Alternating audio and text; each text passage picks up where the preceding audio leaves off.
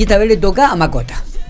Claro, la semana pasada le tocó a Betiana. Y esta, la semana pasada le tocó a Betiana, donde trajo, ¿te acordás? Una, dos, una docenita y media de empanada y trajo algunos Sí. sanguichitos de miga. Muy bien estuvo, la verdad. Un- Estuvo- un, aplauso para eh, Betiana. Estuvo muy bien Betiana Muy bien. y esta vez le tocaba a Macota, eh, que lo, pero lo, lo En tengo manos en la vacías. Ah, bueno. Pero le damos un aplauso igual. Le Eh, una bueno, cosa igual. Bienvenido, Macota.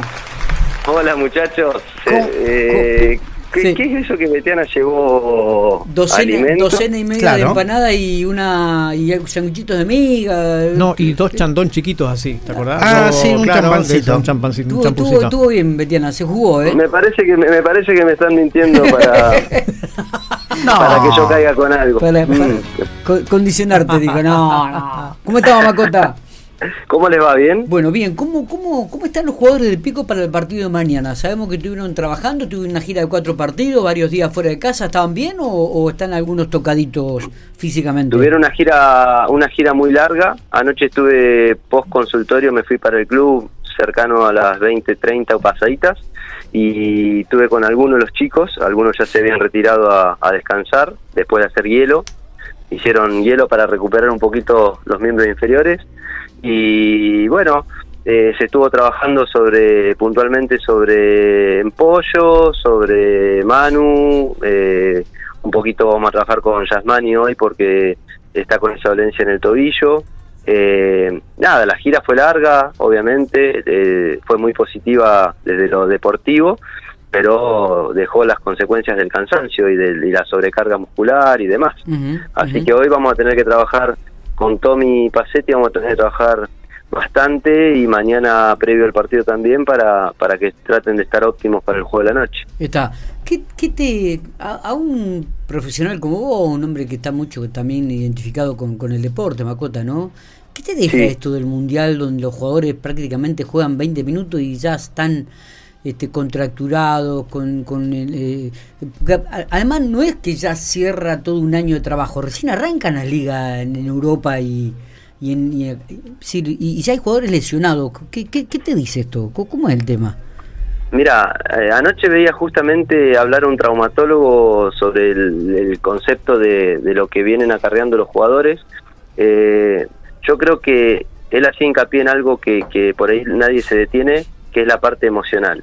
La, la parte de- del, del sistema nervioso, de, de las emociones, de lo que representa un mundial para un jugador y que en la cabeza de muchos eh, es el- un detonante o un incipiente de- desencadenante de, de, de- de predisponerlo a una lesión o que el jugador no juegue con la soltura que lo hace día a día en su liga, se quiera mostrar o tenga diferentes presiones y eso haga que no juegue en un estado de, de total relajación o de, de comodidad, de confort. Eh, lo que sospecho que es lo que genera todas estas sobrecargas musculares que están padeciendo algunos jugadores, Sí. más allá de que hubo lesiones eh, traumáticas como fueron los encontronazos de los arqueros con sus respectivos defensores, que uno terminó operado el páncreas, el, el, el, de Arabia, pobrecito, terminó con fractura de Sí. mandíbula, hundimiento de hueso de la órbita de, de ocular y, y- y el páncreas operado hoy o ayer creo de urgencia también porque tenía sangrado, eh, lo detonó. Pero más allá de esas lesiones traumáticas, o como el pisotón que sufrió Neymar, que le genera una entorsis, que es un esguince eh, leve o moderado a la, a la vista, no sé, uno de acá no puede opinar si es leve o moderado, pero que Sí. lo hace perder eh, la continuidad del juego, eh, no sé si por un día, por dos partidos, por tres, se va a recuperar Neymar obviamente, porque tienen todo lo para hacerlo, pero esas lesiones de sobrecarga, Miguel, yo creo que tiene que ver las condiciones en las que se está jugando este mundial, que es el- las altas temperaturas, a pesar de que los ambientes de- del estadio están climatizados y dice que está realmente apacible para jugar, pero eh, el, el sacarte de contexto eh, de, de lo que es la temperatura altísima que deben pasar en, en otros aspectos del día, eh, la hidratación y demás, que está contemplado, pero son factores que a los jugadores sin duda les les afectan y, le- Claro. y los predisponen a lesionarse, a sobrecargarse. Sí, está bien, pero uno ve, por ejemplo, qué sé yo, eh, eh, Leo Messi, es el quinto mundial, ¿viste? Y, y llega con algunas, este, con, con trema en los gemelos, con contracturas Sí. que no le permite movilizarse. Digo, también esto juega mucho lo emocional, una- un jugador con tanta experiencia. Yo, yo creo que sí, que, que independientemente uno por ahí no toma dimensión de, de que esos tipos que tienen todo y demás tienen la presión eh, de, de que les vaya bien. Eh, lo, no sé si tuviste oportunidad de verlo en el reportaje mano a mano en, que le hicieron en DirecTV Sport. Eh, el tipo es un nene que quiere alcanzar la Copa Mundial y por más que logró todo el récord y todo, su desafío más importante hoy pasa por, por este Mundial y esa, esa responsabilidad sin duda incide en que quizás no descanse al 100%, quizás la presión haga que no esté, como te decía anteriormente, eh, con la capacidad física a pleno para responder y la sobrecarga de lo que venía arrastrando de la liga del, del PSG, más, más lo que pasó ahora de que se le sobrecargó por, posiblemente un poquito el sol, decían anoche, qué sé yo, son características que hacen que a ese nivel los tipos no, no estén al 100%. Eh. Entonces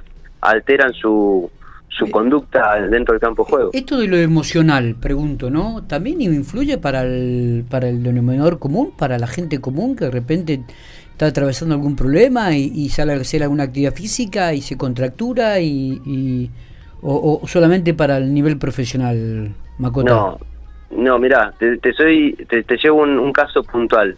Eh, tengo un corredor que, que de, de estos que participan en maratones eh, recreativas, la de Mar del Plata, 21K, que está bien, son son exigentes, pero son no son elite, son Sí.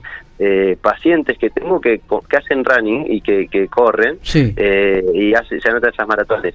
Y tengo dos o tres que, que ante ese desafío y ese a- a- al avecinarse la fecha de la competencia, empiezan, en, vienen haciendo una rutina de entrenamiento normal, sin molestias, y Sí. empiezan con pequeños con pequeñas manifestaciones álgidas en algún segmento corporal.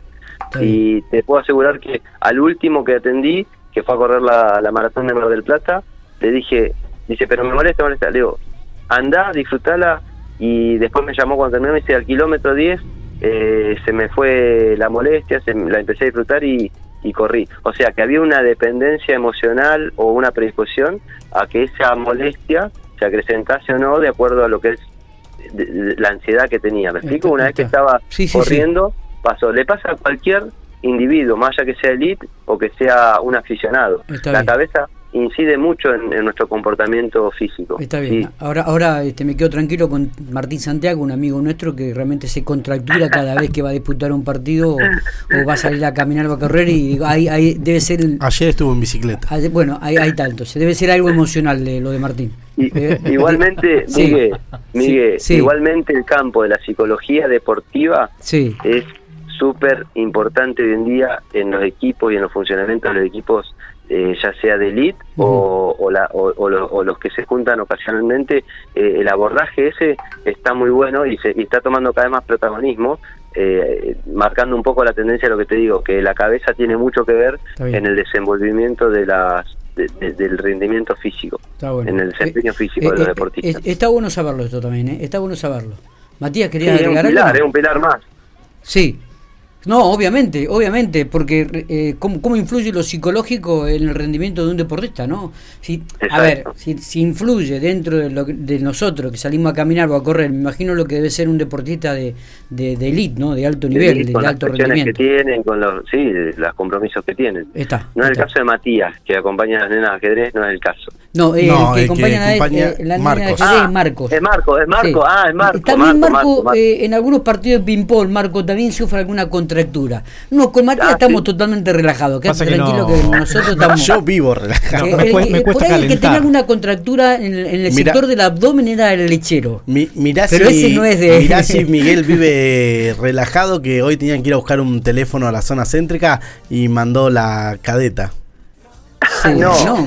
Mi- Miguel no va ni a- No, pero ¿sabes lo que pasa? Que la cadeta que mandé era la que tenía el efectivo. Él es- Ah, ¿entendés lo que te digo?